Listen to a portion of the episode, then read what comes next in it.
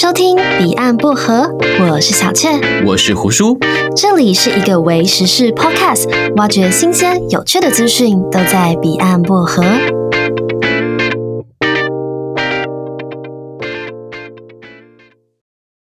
我们今天的主题跟工作职场有关，但在正片开始之前，我要稍微奖励一个观众的行为。我们之前在 IG 有办一些活动啊，请大家 Hashtag 小薄荷集合，然后帮忙按按赞跟留言这样子。然后其中有一个听众啊，他很可爱，他就这个听众是 XJI 六六六，他除了 hashtag 小薄荷集合之外，他还帮忙 tag 了他的朋友，就是一起来参与贴文的互动。我在贴文里面本来是没有要求大家要 tag 朋友啦，所以特别谢谢他还帮忙做了这件事情。那也就希望大家可以多多分享给朋友喽。如果你还喜欢我们的内容的话。Just 那要不要寄一张小酷卡给这位朋友呢？可以耶，好啊，啊，寄个小礼物给他好了。哦，你好贴心哦，嗯、你这集怎么了？你好温暖哦。没有，没有，有点反常，有点不习惯。好，没关系。那我们就切入今天的主题。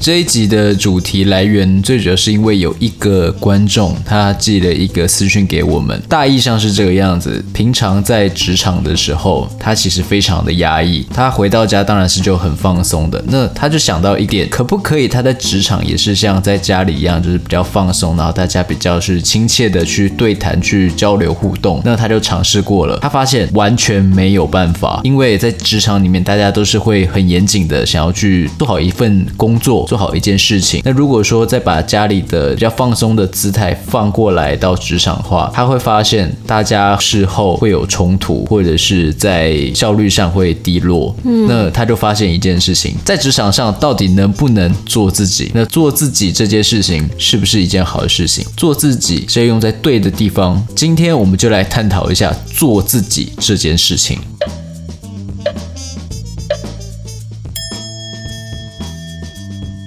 所以，继上上一集我们谈到了说有观众来信问资讯焦虑这件事情，嗯，然后我们发现真的有观众陆续的来投稿一些他们想要听的主题跟内容，嗯，对，哎，大家真的都会照我们说的做，哎，嗯，我们很喜欢这样，所以请大家可以继续的来投稿给我们。好，Yep，进入主题了咯。嗯，好。那么我其实，在找资料的时候，有看到一句话，蛮打动我的。他这句话是说：“成功者都是好演员。”问号。嗯，我蛮赞同这一点的。嗯嗯，怎么说？就你看哦，任何的我们看到所谓那种台面上成功的人士，他是不是都很会包装自己？嗯，那他在什么样的一个地方，他就会展现自己应该要有呈现出来的那一面。那我们再换另外一个角度来想，他其实也。不算是演员，他可以说是敬业。嗯，或许说像一个很好的演讲者，或者是一个很好的企业家，他在他的工作之中，他就是必须要做那样的事情。我随意的讲一个，像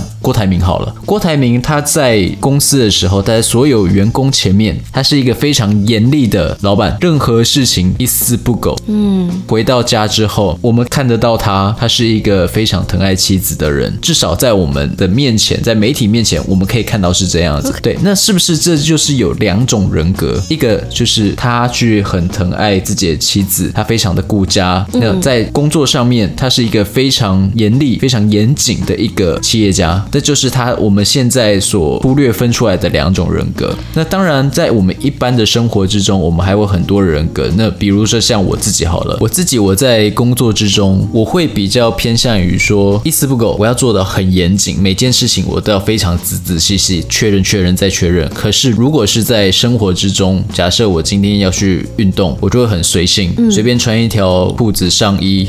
T 恤，然后毛巾带着我就去运动了，就是跑步了。Really, nigga? 那又或者是我跟朋友出去，根本不会去在乎我的形象包装，我就 穿的很随便，然后反正都朋友嘛，大家都很 free。三种是我目前我自己去认知出来，是我对我自己的人格形态有三种。OK，好，所以在郭台铭身上，我们可以看到他切成了职场跟家庭至少两个面向，就不要把职场的压力带回家。那在你自己身上的话，听起来也是切成了。职场一个面相，私底下一个面相，跟跟朋友是一个面相，这样嗯，你这样子说了，就是职场一个面相，自己独处的时候是一个面相，那个社交又是一种面相，嗯，就这样。但我们今天主要在讲，想要讲职场上面的做人处事。那你在职场上面的面相还可以再细分吗？职场上面的话，其实是可以的。嗯，对。那例如说，我在面对客户的时候，我是要用什么样的一个人格去面对客户？亲切吗？严谨吗？当然因人而异，看这个客户是谁。面对自己的老板的话呢，我一定就是很严谨的、很仔细的、很恭敬的。嗯。那如果说老板是在跟我比较轻松的对谈的话，我就会用我比较轻松的那个人格出来跟他交流。如果是对于同事的话，我就是属于我又要严谨，我又要平常又要再轻松一点。嗯，面相可以切分得非常的细。好，或许有些人他是天生就比较不会去讲话，或者是比较害羞内向。那有的是比较外放的，但是这些就是他们天生的独有的人格。那在我们人的学习经历、成长的过程之中，就包含说我们小时候在学校小学的时候，你看到有一个人非常的嚣张，你会不会去讨厌他？会会嘛，对不对？我会不会讲的太果断？对，会，很多人会这样子。当你去讨厌他的时候，是不是会跟他势必有些冲突？那个人就会学习到，哦，我不可以太嚣张，我要谦虚一点。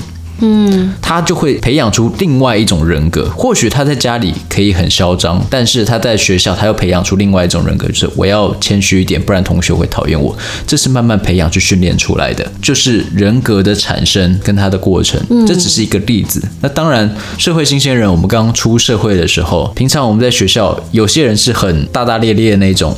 可是，如果再把大大咧咧的个性放到职场上，你去对着你刚入行的那个经理人，你去对着你的职场上的经理人大大咧咧试试看。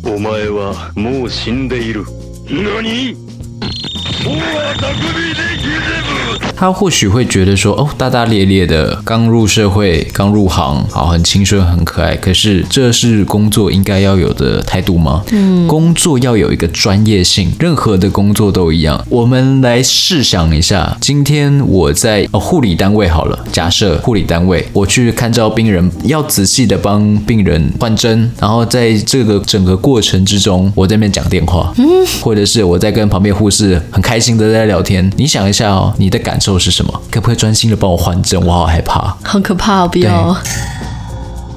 对。对你觉得这种亲切的方式是一个好事情吗？这个不亲切吧，这就只是不专业。不专业嘛。好，那我再换另外一种方式。今天你在问护士问题的时候，他是开半开玩笑的，或者是哎呀，反正那个就是怎样啊啊，没关系，你不用担心啦，那个就怎么样。但是你很认真在问他专业的问题，你很担心，那你觉得这样适合吗？不要。这个时候他就要把他工作专业的态度拿出来，而不是亲切的态度。当然，每一个人他都会有不一样的需求，但是以我来说，如果我在问护理师，他这样。一个专业的问题的时候，我希望他是一个严肃、专业的态度去面对我，回答我的问题，跟我交流。我希望是这个样子。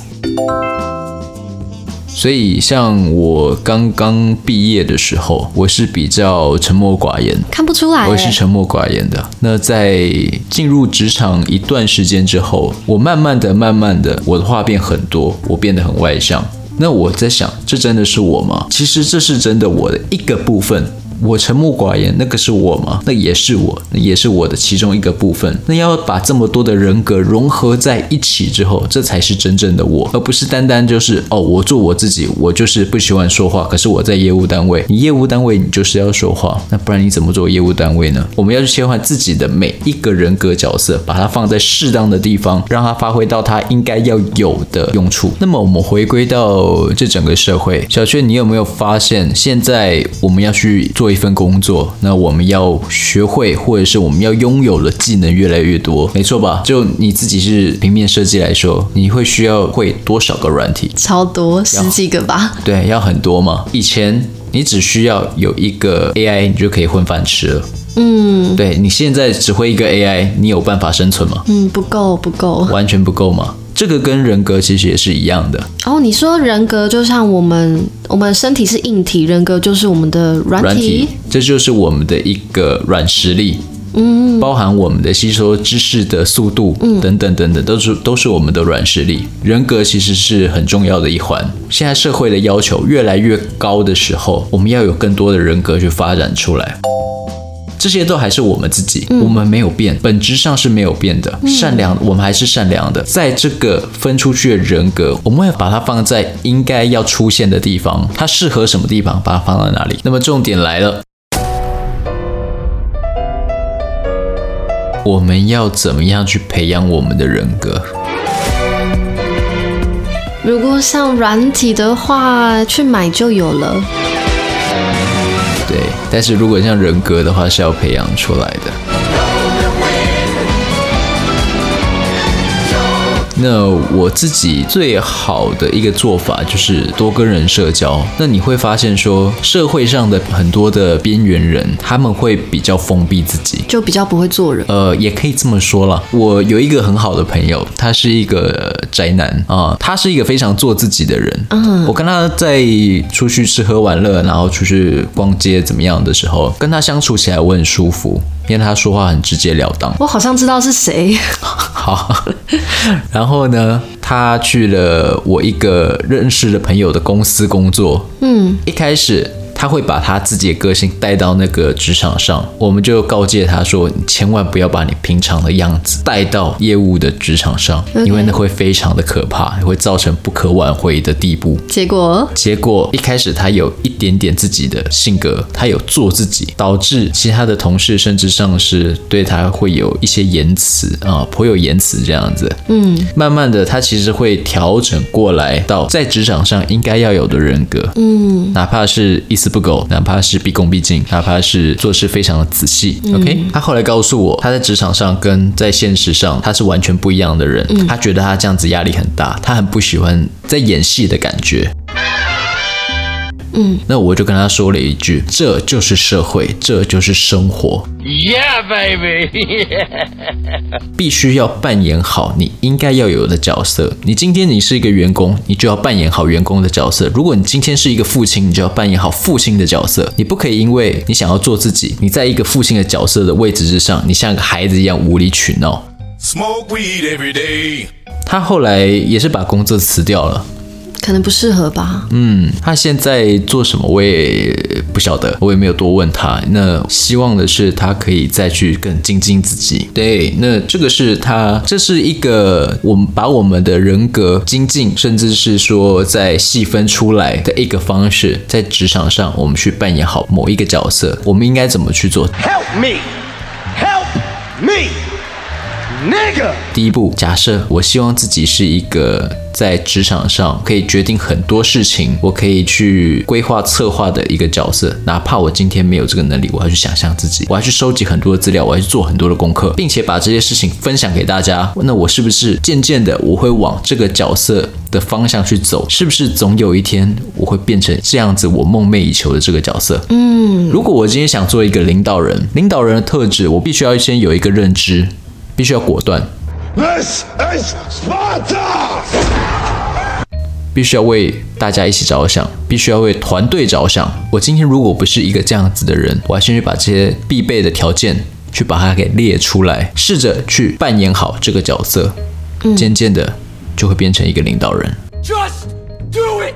嗯，真的，而且尤其是领导人这件事情，通常我们会觉得。身为一个员工，离领导这个位置好像很远，但是我们千万不可以因为遥远这件事情就局限自己，不要把自己的想象力跟能力给局限住了。如果你今天想要往领导这个 position 职位迈进的话，我也会建议有两件事情要做，一个就是像虎叔刚刚讲的，你先列出来你心目中理想的领导人有什么样的特质，他是不是一个善于观察细节，是不是一个注重团队合作，是不是一个擅长看到别人优点的人？如果当你列下来这些细节之后，你其实就可以开始照着做了，不需要等到你变成领导人的那一天。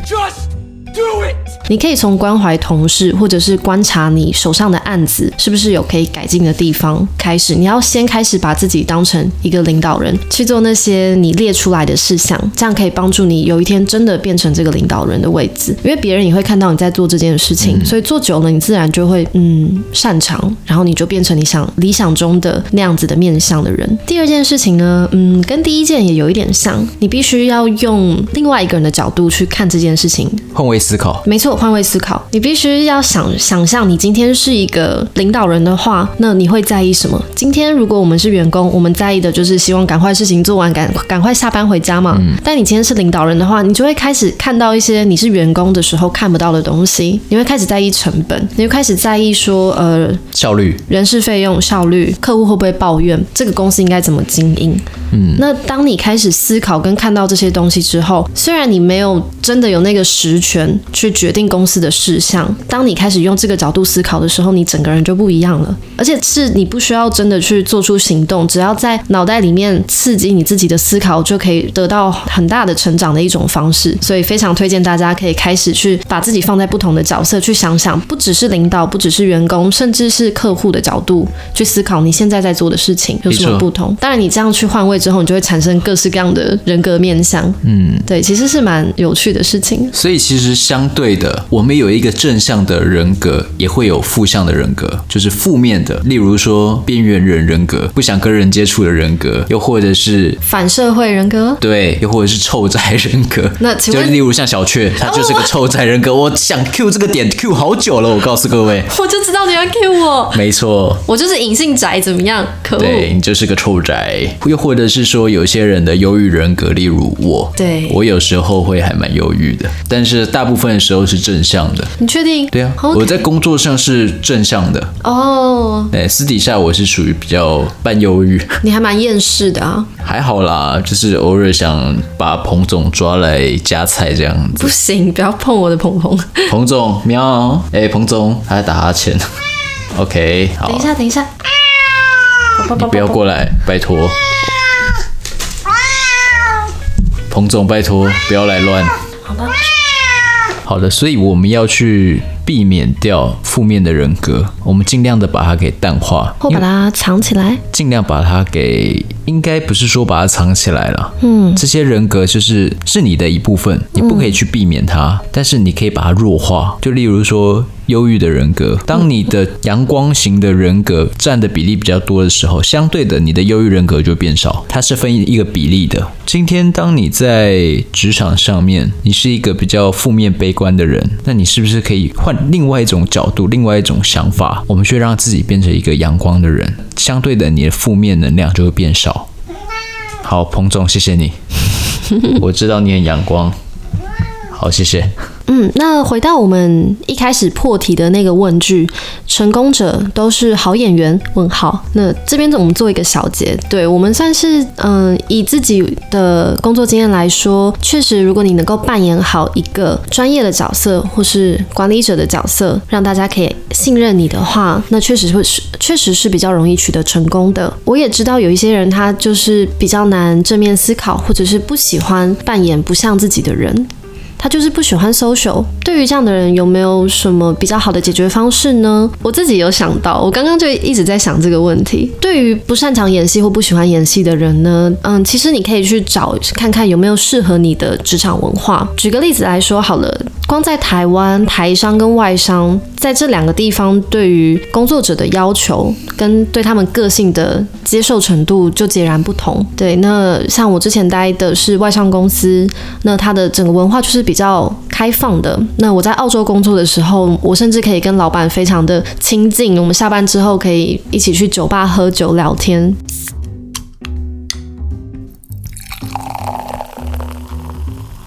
在这个情况下，如果你是一个不喜欢严肃的人，那外商公司的氛围就很适合你。顺带一提，我想稍微分享一个我在台湾工作的经验。之前啊，我有一个女主管，那她是管理职，她管理我们底下有六个员工。嗯，那我们创建了一个自己的赖群组，然后好像在台湾工作你都会有一个赖群组，我不知道在澳洲至少是没有这种东西，我们都是 email 联络。那赖群组会发生什么事情呢？好，这个主管曾经有一次私底下找过我，就说我发现你在在下班之后都不太在赖群组跟大家聊天，这样别人可能会觉得你很孤僻。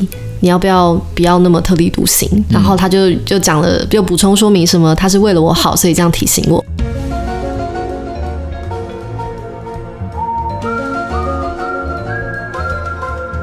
我那个时候听完就是满头问号，想说。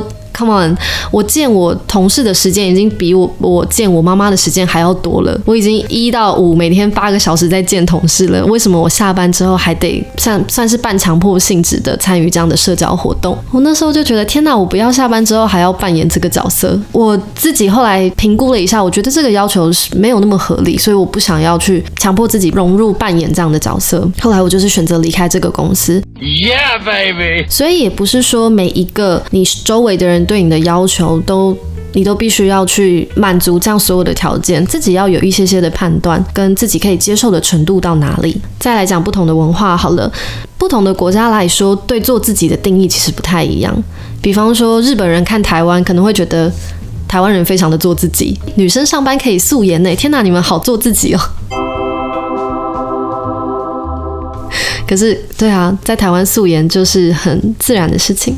但是呢，如果是澳洲人看台湾的话，又会觉得哦，天呐，你们好拘谨哦，你们居然跟长官之间不能直呼姓名，你们好不做自己哦。诶，澳洲是可以直接讲对方的名字的。对，我们在工作上面，嗯，对同事对对客户也可以。对对客户也是。呃，因为像我之前在日商公司是一定要喊职称，然后如果说是他是科长，那我就一定也要喊说他可能佐藤科长，或者是某某科长，或者是某某经理这样子。嗯，在澳洲，我们对长官、对，对同事、对客户，基本上都是称呼名字，或者是顶多就是。呃，比方说 Mister 后面加姓氏。嗯，uh. 对对对，因为你可以想象吗？比方说，我今天的职称是 Graphic Designer，然后他们对我打招呼就是说什么 Hi Mrs. Graphic Designer，我就会觉得现在是怎样？很怪，很怪，很卡。在对，可能在西方世界吧，他比较不会注重这些职称或位阶的高低。嗯，所以如果你今天真的是对于现在的职场文化觉得非常压抑，又不想演戏的话，其实你可以考虑换一个文化环境。嗯，不过前提就是你。可能要有那样的语言条件了，对，算是在提供一个新的方向，变成另外一种方式，山不转路转。今天如果我要去做这个改变，我很痛苦，很不舒服，那我就要去提升我的语言能力，或者是我的专业能力，由这个能力去转到我可以去到某一个我喜欢环境的公司。嗯，这个公司的环境我很喜欢，我就跳到这边，或者是这样的一个文化企业我喜欢，我就跳到这边。嗯，你的意思是这样子，没错吧？对对，嗯，也是一个方式。我们来做一个总结。好，各位，你们想一下哦，现在我们在整个社会里面，每一个人或多或少都会有两三个以上的人格。那么这就像我们前面讲到的，人格就像我们的软体一样。呃，我们人本身是硬体，我们的人格就是软体。那么，当我们的软体足够的时候，我们就可以做更多的事，会有更多的道路可以去选择。今天你在哪一个位置，我们就扮演好哪一个角色，那会让你在整个人生的道路之上会过得更加轻松。这是我的宗旨。当然，也会有不同的想法，也希望各位听众可以提出。欢迎到彼岸薄荷，我们的 IG。FB 去做留言或去做回复，那跟我们讨论分享，这都没有问题的。